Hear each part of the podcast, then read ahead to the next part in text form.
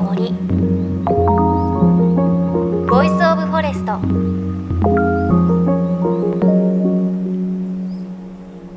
おはようございます。高橋万里恵です。先日茅ヶ崎に旅行に行ってきました。神奈川県の茅ヶ崎というとね海っていう風に思うと思うんですが、海行ってきました。友人たちと行ってきたんですけれど、ちょうど梅雨の中休みというか、晴れ間が広がっていて、気温も高い日でね、すごくいい日だったんですが、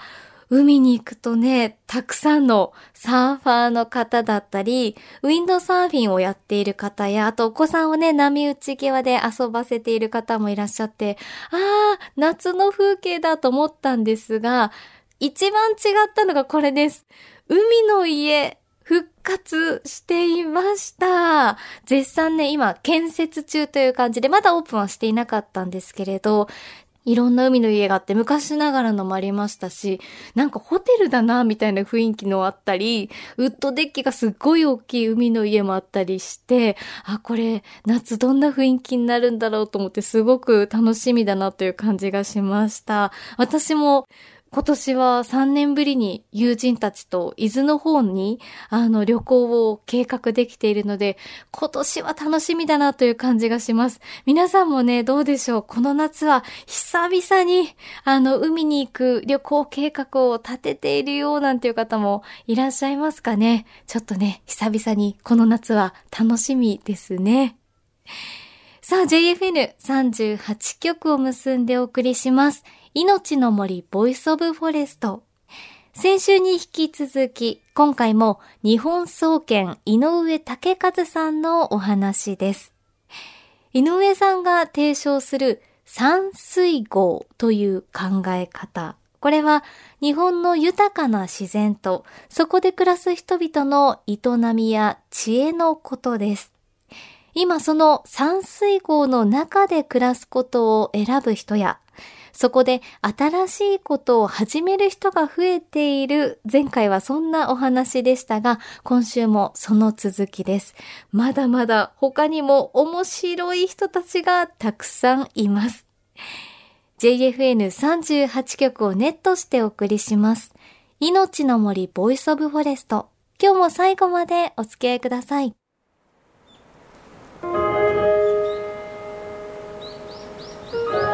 命の森。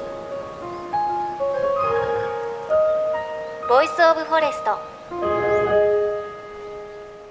命の森 Voice of Forest。高橋万里恵がお送りしています。先週に引き続き日本総研創発戦略センター山水郷ディレクターの井上岳一さんにお話を伺っていきます。井上さん今週もよろしくお願いしますさあ日本の国土の3分の2を占める森、うん、そして豊かな水と自然。そこで培われてきた暮らしの知恵やコミュニティが山水港です。でその魅力に、まあ、気がつき始めた人たちが様々な価値を生み出していると。ぜひ具体例をいろいろ伺いたいと思うんですけどなんかいろいろあります？はい。あの結局山水港っていうのはやっぱり山があって水があるとこですから要するにその山の恵みであったり水の美味しさであったりそういうものを生かしてるっていうのがやっぱり山水郷ならではのものかなと思ってて、はい、藤原味噌さんっていうのが鳥取県の若狭町ってとこにあって、はい、若い桜の町って書くんですけどそこは水がすごくあの豊かなんですよね。で沢ごとに水の味が違うというかあのここは軟水ここは硬水みたいなのがあってそれがやっぱりその水がすごく豊かでそれが面白いっつって。うんその藤原さんという方はそこに移り住んで味噌を作ってます。で彼はあの日本で多分ね天然麹で味噌を作ってるのって彼ともう一人ぐらいしかいないって言ってましたけど。そうなんですね、うん、本当に天然の麹がこう降りてくるのを待って天然の麹が降りてくる、うん、米をこうやって炊いて置いとくと、麹菌っていうのが空気中から降りてくるんですよ。でこう麹の花みたいなのがパッと咲くんですけどだちょっと緑っぽい感じでパーッとカビなんですよね麹菌って。でもそれはあの害のないカビなんですけど、はい、彼と話しててすっごい面白かった。まあ水がきれいなとこじゃないとダメだし農薬周りで使ってたらダメとか言ってるんですけど、はい、いやでもねって家族が仲悪いと降りてきてくんないんですよ。嘘。本当ですか？えだから家族は仲良くないと木が降りてこないと。面白い。面白い藤原味噌さんってあの通販で買えるのでぜひすっごい。でもか彼のお味噌は本当に生きた味がするのでとても美味しいです。わあ。素敵な感じでしょ？素敵。でもなんかその番組でもそういう結構いろいろ若い方のチャレンジとか I ターン U ターンした方若い方本当多くてインタビューするんですけどそうそういうことにこうチャレンジするそのお味噌屋さんとかのなんか共通点って取材しててなんか感じるものあります？まあ東日本大震災がきっかけになったって人たちが多いと思うんですけどこの間あの富山県で出会った方はその方はずっとアートのアーティストのマネジメントとか、まあ、アートでずっと生きてきた方だけれども彼女はあの震災後にこう富山の高岡なんですけど高岡にこう定期的に帰るようになってだんだん体が東京を受け付けなくなったって。やっぱりこう富山のすごく自然が豊かでこう美しい風景がある暮らしをこう見ているとなんで自分はそこにいなくて東京で働いてるんだろうみたいなことをすごく疑問に思うようになってで彼女は「土徳」って言葉と出会うんですよね。どどうん、土の徳って書いて。それはあの民芸やってた柳宗悦って人が富山にいた間に作った言葉だって言われてるんですけどやっぱり自然とともに人が生きていく中で作られてきた土地の品格みたいなものを土徳っていう言葉。でその土徳って言葉に出会った時にやっぱり彼女はすごく腑に落ちて自自分はこの土徳この富山の土徳とともに生きていきたいと。土徳のある人たちと土徳のある社会の中で生きていきたい。でそれを伝えることを自分の使命としたいっていうふうに変わっていくんだけど何かだからそのそういうこうその土地でなければいけないものとかその土地と何か深く結びついた時に得られるこうなんて満足感とか満たされた感じみたいのがやっぱり彼女は多分そこで発見した。でも東京にいる間はどんなにすごく最先端のことをやってても、何かそこはあの満たされないものがあったってことに彼女は気づいて富山に拠点を移すんですけど。へえ。で一方でこう実は最先端っていうその研究開発の場としても自然豊かな環境のが適しているうんうん。っていうことがあるんですか、あのまあえっと例えば、えっと、山形の鶴岡に、えー慶応がねキャンパスを2001年に作るんですけど、はい。鶴岡キャンパスってここに行かれた学長の富田さんなんかは、えーやっぱり行ってみたら研究するのにこんなにいい環境はなかったってもうすごく雑音もないし本当にね余計なものもなくてご飯は美味しくて、夕日も綺麗で温泉もあってだもう本当に研究に没頭できると。結構世界中の特にヨーロッパとかアメリカの研究所みたいなとこ見ても意外と田舎にあるんですね、だから例えばその山形のやつなんかもあの山形のそれの鶴岡で、えっと、有名になったやつで雲の糸の人工雲糸を作るスパイバーって会社あるんですけど、はいはい。やっぱりそうネイチャーテックって言いますけれどもやっぱりその自然を模倣してあのやるみたいなそうすると自然がそばにあった方が当然いいわけでね。まあ雲なんてね別にどこにでもいますけれどもやっぱり自然が豊かなところの方がいろんなヒントもいっぱいあるし、例えば「鬼滅の刃」をあの作ってるアニメのねスタジオって UFO テーブルってあれですけど彼は創業者が徳島出身なんですけど徳島にスタジオあるんですよ。それはやっぱり本当に風景をきちんと描こうって思った時にきちんとした風景を見てないと描けないからそれはそうかもしれないですね、うんなので田舎にこう探してたっつって結局自分の生まれ故郷である徳島に作ったらしいんですけどちょっと言っただけじゃ違いますもんね。視察とはまた違いはい、だますもんね、からやっぱりそういうものが日々見れるって、うんあとやっぱりちょっと田舎に行ってやっぱり気づくのってやっぱり東京にいると夜もずっと高校と電気がついてるので意外となんかこう情報東京はすごく情報があるようなんだけど意外となんか夜の豊かさとか気づかないんですよね。うん僕今の住んでるとこ行くともう夜とか真っ暗です。真っ暗だけど真っ暗の中でこう例えばとぼとぼと電車が駅からこう歩いて帰ったりしてると真っ暗の中にもいろんな音がするんですよね。で、まあ、海のそばなので例えば海の音が聞こえてくる時もあるし虫の声とかいろんな音がすってあ夜ってこんなに豊かだったんだとかこんなにいろんな情報が実はあるんだっていうのはだそういう意味で言うと僕らは普段やっぱりすごく情報が溢れてるようでいて実はなんかいろんなものを遮断して感じないで生きているのかもしれない、ね、はい、だからやっぱり何か感じたり気づいたりすることを大大切にする人たちが今田舎に行った時にやっぱりそっちの方が豊かに感じるって言って、うん、みんな口を揃えて言うのは多分そういうことなのかなとか思ったりもします。いやお話ね、うん、聞いてると本当山水郷の、うん、ここの今の暮らしでは気づけない部分がその一歩で、こんなに可能性があったんだっていうふうに気づくかもしれないですよね。そうなんです。それでやっぱり山水合意って面白いのはあの自分ができることが増えるんですよ。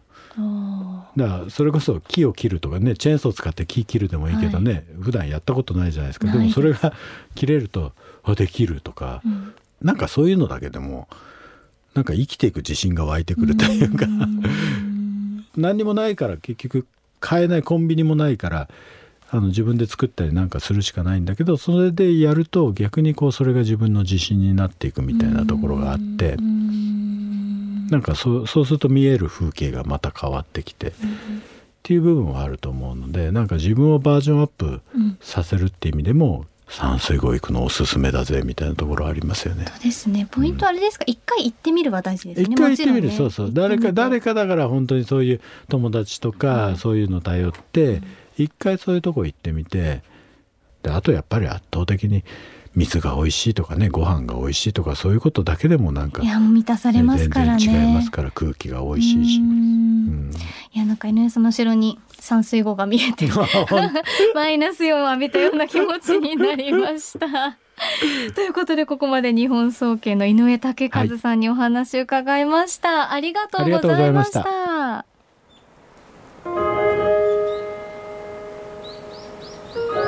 命の森 Voice of Forest。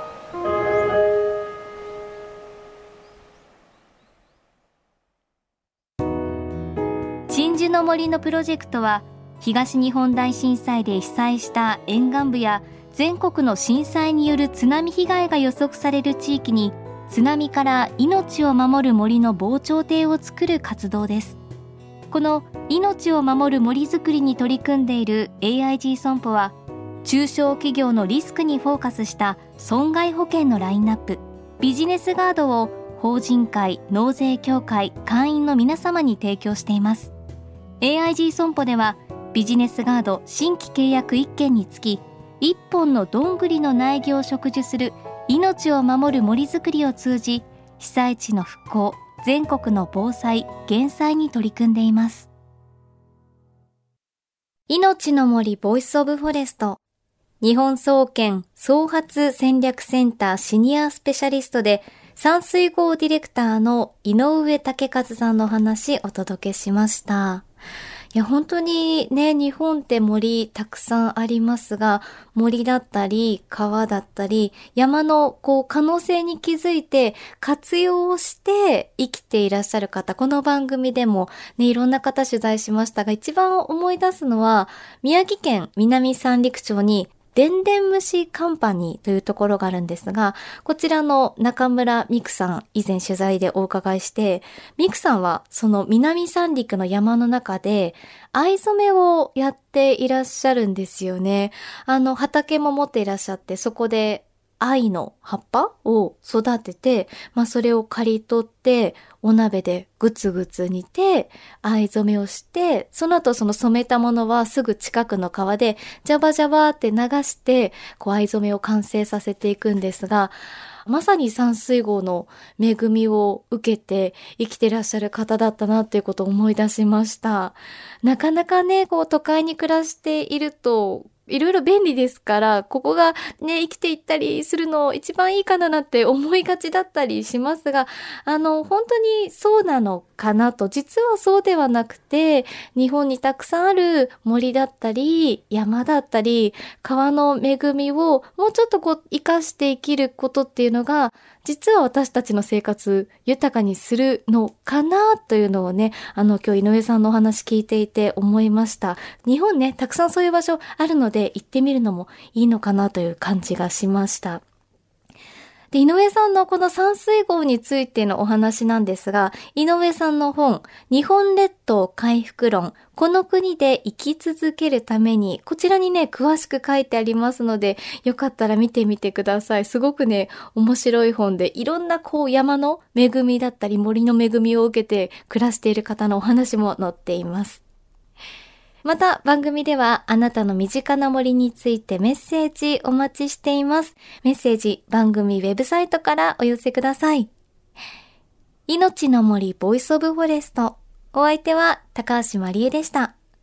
この番組は AIG 損保の協力でお送りしました。命の森の森 Voice of Forest。